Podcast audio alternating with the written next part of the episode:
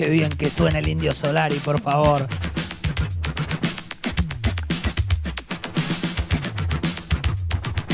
Y qué bien que suena el aire de la radio. Sobre todo cuando respira fútbol.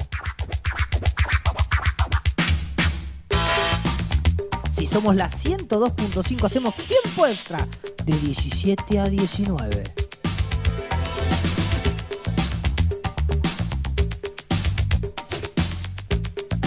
Sí, la cita obligada de los lunes para que tu pasión sea desenfrenada.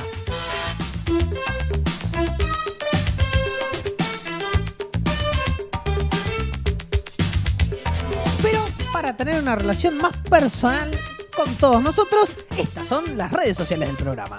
Estamos en Instagram en arroba tiempo extra guion bajo FM, arroba tiempo extra guion bajo FM. Ese es nuestro Instagram. Ahí tienen todos, todos los videitos de los programas anteriores. Del inchequeable, obviamente. Está, hay un par de memorias del, del deporte. Hemos subido el de Quiricocho últimamente. Ayer lo subimos. La historia de Quiricocho. Y se vienen un par más, ¿eh? Porque está la historia de Chacarita que la tenemos que subir. Claro. Está la de Maluda. Hay un par más. Tenemos la que- de Lingard y Cristiano Ronaldo. Claro, hay varias. Así que se vienen. Apodos bizarros, la nueva saga. Se, se vienen muchos videos, así que estén sí, sí. atentos al Instagram que se viene con todo. Bien. Para cerrar el anterior bloque, Sí. quería comentar los partidos que tenemos hoy de la Liga Profesional que Perfecto. se van a jugar. Ahora en media hora nomás, Argentinos y Racing, linda velada. Ojo, Racing tiene que sumar sí o sí. Sí o sí. Sí o sí. Está obligado a sumar, juega contra Argentinos de local, Argentinos Juniors, en el estadio Diego Armando Maradona a las 18 horas ahora, en poco tiempo. Hoy 20-15, ya más tarde, Newell's Huracán, también lindo partido de lunes. Vio los lunes en general no tiene cosas tan atractivas. En Sí. este caso creo que está bastante bien, está bastante bien. Y el que tiene partidos los lunes es la Premier, que es lo que vamos a arrancar hablando ahora. Qué bien, justamente, qué buen enganche, perfecto. justamente está eh, jugando el Crystal Palace con el Brighton. El Brighton que tenía la oportunidad de ser puntero. Claro, tenía que ganar el Brighton. Por ahora va perdiendo 1 a 0 con gol de Sajá de penal. Un crack, Sajá, eh. la verdad que un jugador que podría estar en uno de los del, top 6, digamos, de Inglaterra, podría estar tranquilamente. Eh, por ahora, el Crystal Palace le va ganando, arruinándolo al Le Brighton. está arruinando la. Es está un- sacando la comida de la boca. Es un clásico, eh, ojo. Un clásico muy particular de la autopista 23, como le llaman allá en, en la parte sur de Inglaterra. Bueno, el clásico de la autopista 23, el Crystal Palace con el Brighton. Vamos a inaugurar en Memorias del Deporte de vez en cuando historia de clásicos. Para contar un poco Me los encanta. porvenires de los clásicos. Me encanta, en este caso. Hoy inauguro con el Derby del Norte. Lo... Claro. ¿Me promete usted que la próxima me trae algo? En este caso, el de este, el- particularmente el de Palace Brighton, es el Derby M23. Bien. Y bueno, vamos a hablar justo de el Derby de Londres, porque fue creo que la gran noticia del día de ayer, Claro. al menos en lo que es la Premier. Estaban todos esperando a ver cómo salía un Tottenham que había arrancado con tres victorias y se venía quedando, y un Arsenal que al revés, había arrancado muy mal y sin embargo, de la mano de Odegaard en una especie de sinfonía prácticamente, bueno, Odegaard estuvo manejando los hilos un poquito y terminó ganando 3 a 1 el Arsenal, llevándose el derby del norte de Londres, justamente. Tuvo un primer tiempo el Arsenal de sinfonía, como usted decía. La verdad que todas las piezas sonaron bien, muy afinado. El Arsenal, como hace rato, que yo no lo veía Sí, sinceramente, sí. era un equipo de capa caída, triste, que no te daban muchas ganas de ver, aburrido por momentos, eh, que conectó, conectó muy bien. Smith Rose jugó Sí. muy bien también. Saka tuvo gran actuación. Y bueno, Odegaard que fue fundamental. Le hizo precio metiendo 3 en el primer tiempo. En un Tottenham que no encontró respuestas. Eh, se sorprendió, como nos sorprendimos todos también un poco. eh, y fue apabullante el primer tiempo del Arsenal. El segundo creo que se relajó un poco.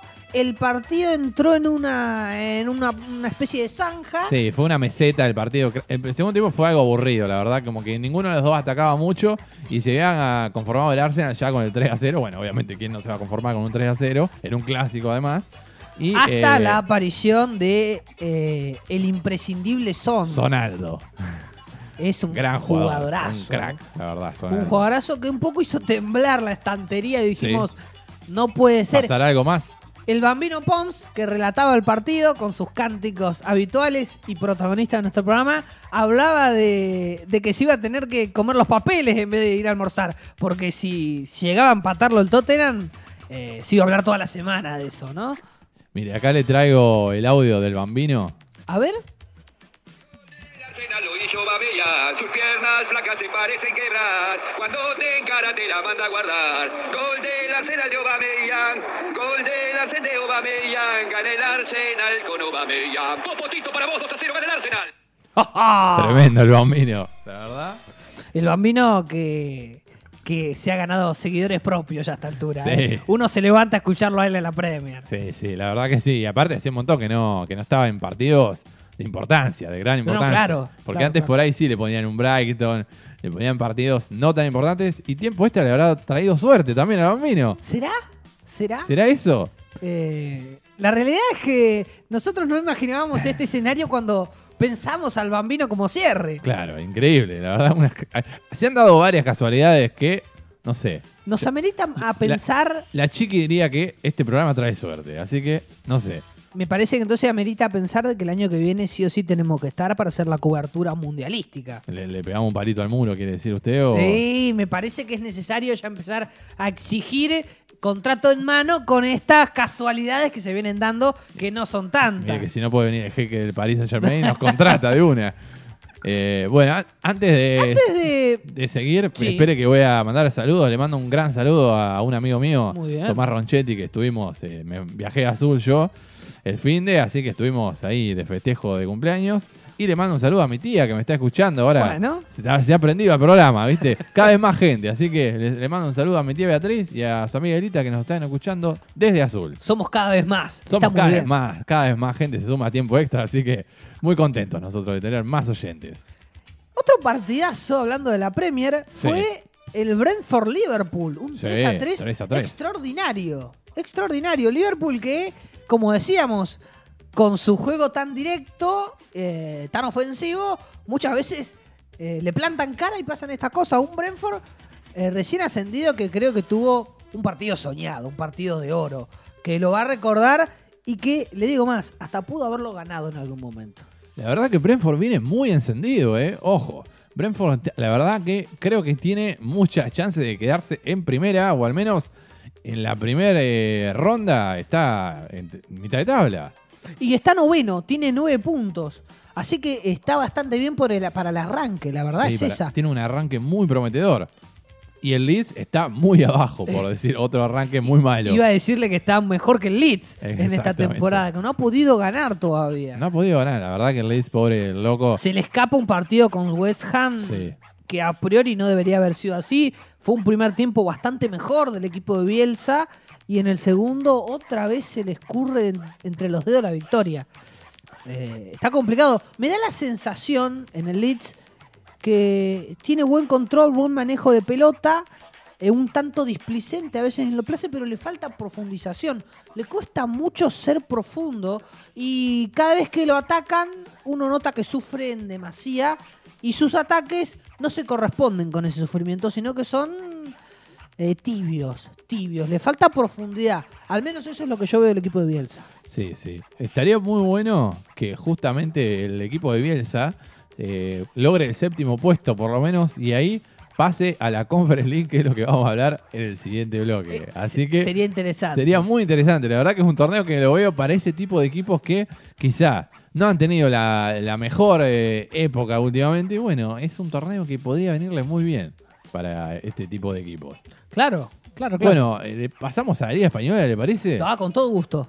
¿Qué le ha parecido el partido del Barcelona? Que ha logrado la vuelta triunfal de Ansu Fati, que hasta, hasta lo levantaron ahí como un gladiador después de la lesión de todo, casi un año de lesión. Hay que decir que el Barça Volvió con gol, digamos. Volvió aclaremos. con gol Ansu y- Fati. Y, con la 10 puesta, bien Eh, calzada. pocos minutos le hicieron falta para convertir gol con las 10. Entró Sí. apenas 15, 10 Sí, minutos. 10 minutos. Ansu Fati, que cuando entró ya demostró una electricidad que al Barça le falta Sí. muchísimo. Ni bien entró Ansu Fati, ya se mostró eléctrico, pide la pelota en cara, desequilibra, se junta con Depay, ahí está una asociación que puede rendirles muchos frutos. Levante bastante más disminuido de lo que yo pensaba que iba a ofrecerle. Hoy en día en zona de descenso. Hoy en No día en zona nada. de descenso. La realidad es que siempre Levante le ha plantado cara, al menos en, en estos últimos partidos, tanto al Real como al Barça. Le ha ganado inclusive. El comandante Morales es el gran victimario, tanto del Real como del Barça. esta- Histórico, histórico del Levante. histórico. Eh, en este caso no pudo ser. Eh, el Barça le ayuda mucho el gol de penal de Depay temprano. Sí. Eso le quita una carga, le saca Y- un peso. Y el gol de De Jong, ya metió un gol. Ojo, Luke De Jong ahí. Eh, Luke de 9, Jong criticado por muchos. con muchas limitaciones, pero que convierta, le aporta confianza y el Barça lo necesita mucho, la verdad. El primer partido después de mucho tiempo que el Barça, sin Braithwaite, gana. Claro. por ejemplo, para ir a la estadística pura, pura y dura. Eh, creo que eh, el Barça tiene que, que buscar confianza, tiene que tratar de conectar y de jugar porque tiene jugadores para lograr hacerlo y prescindir de los centros al área cuando vos no tenés un, un 9 de referencia como quisieras porque no te termina dando tantos resultados. Creo que con las debilidades del Levante, en este caso pudo encontrar algo de funcionamiento y me parece que los campos a, extraer mayor potencial, claramente es Depay. Depay es, es imprescindible en este Barça de poca monta. Depay es caviar, ya se lo he dicho. Eh, Frankie de Jong siempre es importante. Un Busquets que de mitad de cancha para adelante, si reparte el juego, lo hace muy bien. Ah, y cuando vuelva Pedri va a ser otra cosa también, obviamente. Pedri le hace mucha falta. Hoy en día está... No te viene Coutinho. Eh, yo creo que Coutinho, con lo poco, o a mi gusto al menos personal, que tiene Barcelona, Coutinho no se puede dudar de o ponerlo titular o mínimo meterlo como primer cambio. Me parece un jugador muy, muy interesante. Más allá de, obviamente, no rindió en Barcelona en sus etapas anteriores, pero es un jugador muy interesante, Coutinho. No la no realidad es que tiene un talento extraordinario. que no se puede prescindir, a mi gusto. Eh, yo creo que lo esencial ahora es que gane minutos y que se haga amigo de la pelota otra vez y que se empiece a sentir en este Barça disminuido que él es realmente una pieza infaltable, cosa que quizá antes no lo sentía porque el Barça tenía otro tipo de estrellas, Luis Suárez y Messi, sin Oh, ir más lejos. Y Griezmann, Y obviamente. Griezmann. Entonces ahora creo que es un buen momento tanto para él como para Depay eh, eh, y para Agüero en su regreso, cuando sea su regreso, de que se sientan dueños del Barcelona, de que ellos dependa, que se carguen al hombro este equipo y creo que le, le pueden dar buenos resultados. Volverá Usman de Belé, por ejemplo, en el futuro. Eh, un. Dembélé que fue importante en el Barça Es que es en un, un tiempo. jugador muy interesante, pero el tema es que quizás no ha rendido de la mejor forma. Claro. Hoy en día el Barcelona, va, mejor dicho, el partido con el Levante, tuvo que jugar con Nico González, que no es el argentino, volvemos a aclarar, y Gaby, o sea, dos juveniles prácticamente. Sí. Y eh, algo que por ahí los catalanes siguen pidiendo a Ricky Push y sigue sin jugar. Lo pusimos como, No lo, no lo entiendo yo. lo pusimos como meme, pero es verdad. O sea, realmente ya si entran Nico González y Gaby, que nunca habían jugado titulares en su vida, más allá de obviamente por la corta edad que tienen, pero Ricky Push, dos o tres años. Gaby que lo hizo bien, me pareció. No, no, ojo, lo hicieron muy bien para mi gusto, ambos. Pero eh, un jugador un- con un poco más de roce no le vendría para nada mal. A este momento, al menos. Y además que me parece que ha dado sobradas muestras Ricky Puch de que tiene talento y tiene con qué. Cada vez que entra al Barça le aporta le ha cambiado la cara un par de veces. Es verdad eso. Eh, entonces, yo la verdad no entiendo por qué Ronald Koeman no, no lo tiene en cuenta.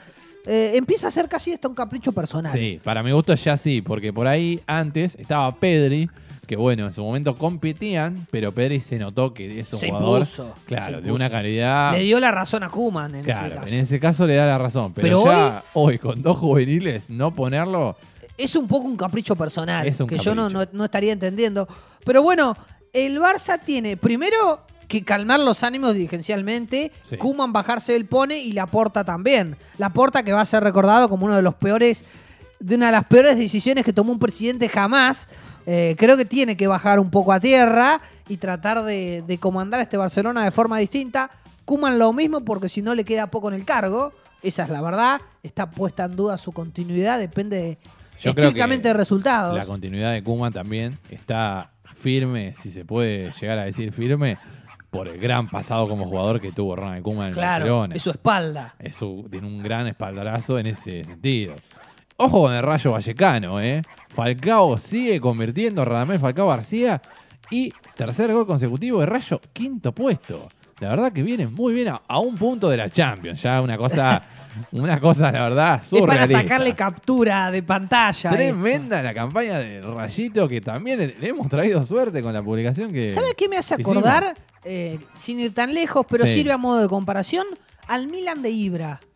Cuando Bueno. e- es, grande la comparación, esto Claro. es recién una- un inicio, incluso si se logra tendría más trascendencia todavía. Pero Claramente. Milan cuando llega Ibrahimovic estaba fundido Estaba mal. y muy mal. Pero bueno, muy mal. Es un grande, la verdad. un Claro, gigante. Ibra viene y genera toda una cosa. Sí. Pero Falcao, chiquito, insisto. Claro, usted quiere decir, ahí va, va- vamos a aclarar porque si no queda un poco raro. Usted lo dice por Falcao e Ibrahimovic. Claro, Ah, yo le- ahí va la comparación. Le estaba entiendo, digo, Rayo con el Milan. no, bueno, no, no, no, nos no. vayamos tanto. Porque Digo en el impacto anímico Ahí que va, generan ahí va. grandes jugadores de, este, de esta característica, de Sí, la sí. elite. Llega Ibra al Milan, un Milan fundido, muy mal dirigencialmente Sí, lo y muy levantó. mal futbolísticamente, y levanta, lo resurge y lo lleva donde lo llevó al y Milan, que ahora salió, compite. Claro, salió segundo de la Serie A. Se metió en la y Champions. se metió en la Champions, que hacía siete años, si mal no recuerdo, que no entraba. Una locura para un equipo histórico como el Milan, que no juegue la Champions. Llega Falcao el Rayo Vallecano y ya gana tres partidos, está quinto, vamos a ver cuánto dura, puede ser algo Con que no descienda, ya está. Puede ser un destello, pero bueno, es un gran arranque y también una gran noticia para el Tigre que lo Sí, necesita, sí. necesita minutos, necesita goles. Pero goles muy de, de buena valía, ¿eh? No es que está haciendo goles abajo del arco. Goles, Claro. la verdad, de delantero como en su mejor época. Claro, claro, claro, la verdad que sí. Eh, partido aburrido, eh, no sé si aburrido, pero gris, el del Real Madrid-Villarreal. Esperaba un poco más, un 0 a 0 que no dejó mucho para ver. Eh, no, no había tenido la oportunidad, la chance de verlo. Vi este partido del Real Madrid, no lo agarré en su mejor momento. Evidentemente, no le estoy dando suerte al pobre Carleto. Creo que incluso el Villarreal tuvo chances hasta para ganarlo. Sí. Así Sí, que, sí, sí. ojo con el puntero que se puede caer. Insisto, eh, yo creo que esta liga, ante la salida de las estrellas y un Sí. poco su devaluación, en términos futbolísticos, ha quedado pareja. No me atrevo, como le decía la semana pasada, a pronosticar un campeón. Yo ya lo pronostiqué a Real Madrid como campeón. Yo, A mí la me verdad cuesta. que desde la fecha 5 que pienso eso. A mí, me, a mí me cuesta. Yo la verdad que creo que el Real Madrid puede caerse en cualquier momento. Sevilla lo veo cerca. Me encantaría. Atlético Madrid lo veo me cerca. encantaría Sevilla campeón, me- sería como un hecho histórico, la El verdad. Barça, aún con estos desniveles, también la verdad que está cerca y va a estarlo toda la liga. Entonces, yo me cuesta encontrar un campeón. Creo que va a ser una de las ligas más parejas eh, en este último tiempo. Dado la anterior, no parece buena la comparación. Pero creo que va a ser muy pareja y me cuesta mucho pronosticar el campeón. Es más, para mí, incluso hay chances de que no sea ninguno de los tres de siempre. Miren, ya, ya es un pronóstico fuerte ese. A mí me Sería da muy esa bueno, a mí me encantaría que el Sevilla salga campeón y más que ahora está A ver, la si no es ahora, no es nunca. Claro, está la Mela, Papu Gómez, Acuña, Ocampos, argentinos por doquier tiene el Sevilla. Gran equipo el de Gran Sevilla. equipo que se han armado. Entonces, bueno, yo creo que es la gran oportunidad y lo veo posible. No coincidimos en el tema Real Madrid. Para mí. Real Madrid en cualquier momento tropieza, como casi le pasa con el Villarreal. No lo veo tan firme. Y hablando totalmente lo contrario, ligas no pareja, liga despareja, la del Paris Saint Germain que sigue ganando, esta vez con Hakimi metiendo goles. La verdad que el París creo que nadie le discute, nadie le llega a discutir el título. ¿Se acuerda que hablábamos de un París a media máquina? Bueno, ahora juega con un cuarto de máquina. Sí, totalmente. Eh, y le está sobrando. Y le está sobrando. Porque la realidad es que si uno repasa los partidos del París, no hay ninguno que diga, ¡fuah! ¡Qué Team! ¿Cómo juega el París? Al revés. Dudas, Sí, no juega, incógnitas. no juega bien para nada. eh. Raro. Es totalmente, lleva, eh, digamos, los partidos a través de sus individualidades y nada más. Nada más. Es solamente eso. Creo Ma- que el Brujas que dejó demostrado Claro. eso, además. Mañana, París Saint Germain, Manchester City a las 4 de la tarde, hora argentina. ¿eh? Ojo, tremendo partido de Champions League. La verdad, un partido Champions League Total- totalmente. con- con- 100%. Con toda la marca, con toda la marca. Y también tenemos Porto, Liverpool, Milan Atlético Madrid. Ojo. Que ese ¿eh? es muy buen partido. Muy buenos Queda partidos. solapado, pero es un muy buen partido. Y el Real Madrid contra el Sheriff a la Además. misma hora. Ojo. Ojo ¿Usted será con- fiel al sheriff Ojo. o mirará al PSG Manchester?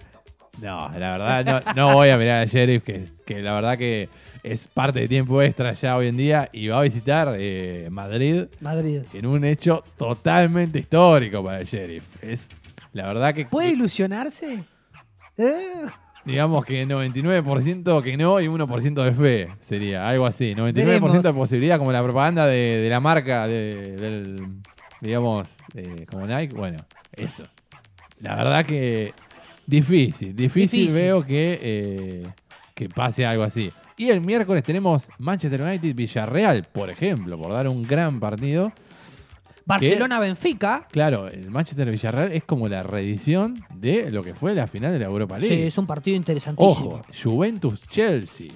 Hay grandes partidos esta semana de Champions, Sí, ¿eh? sí, Así sí, que muy vamos, buena vamos a estar jornada. prestando mucha atención a esos partidos. Muy buena jornada de Champions que siempre ofrece emociones fuertes, eso hay que Siempre, decirlo, siempre. ¿no? Habrá también Europa League y habrá Conference League, pero bueno, de eso hablaremos más adelante. Ahora escuchamos un temita, Calamaro puede ser. El amor. no, Fito Páez. Ah, Fito Páez. Bueno, Fito Páez entonces. El amor El amor después del amor. Fi- Fito Páez, el amor después del amor. ¿Qué otra cosa hay de amor si no es el fútbol, no?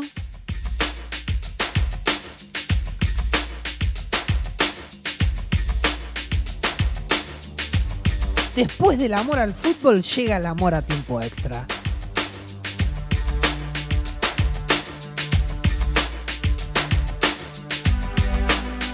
Tenemos dos horas para convidarte. Vas a ver que no te vas a arrepentir.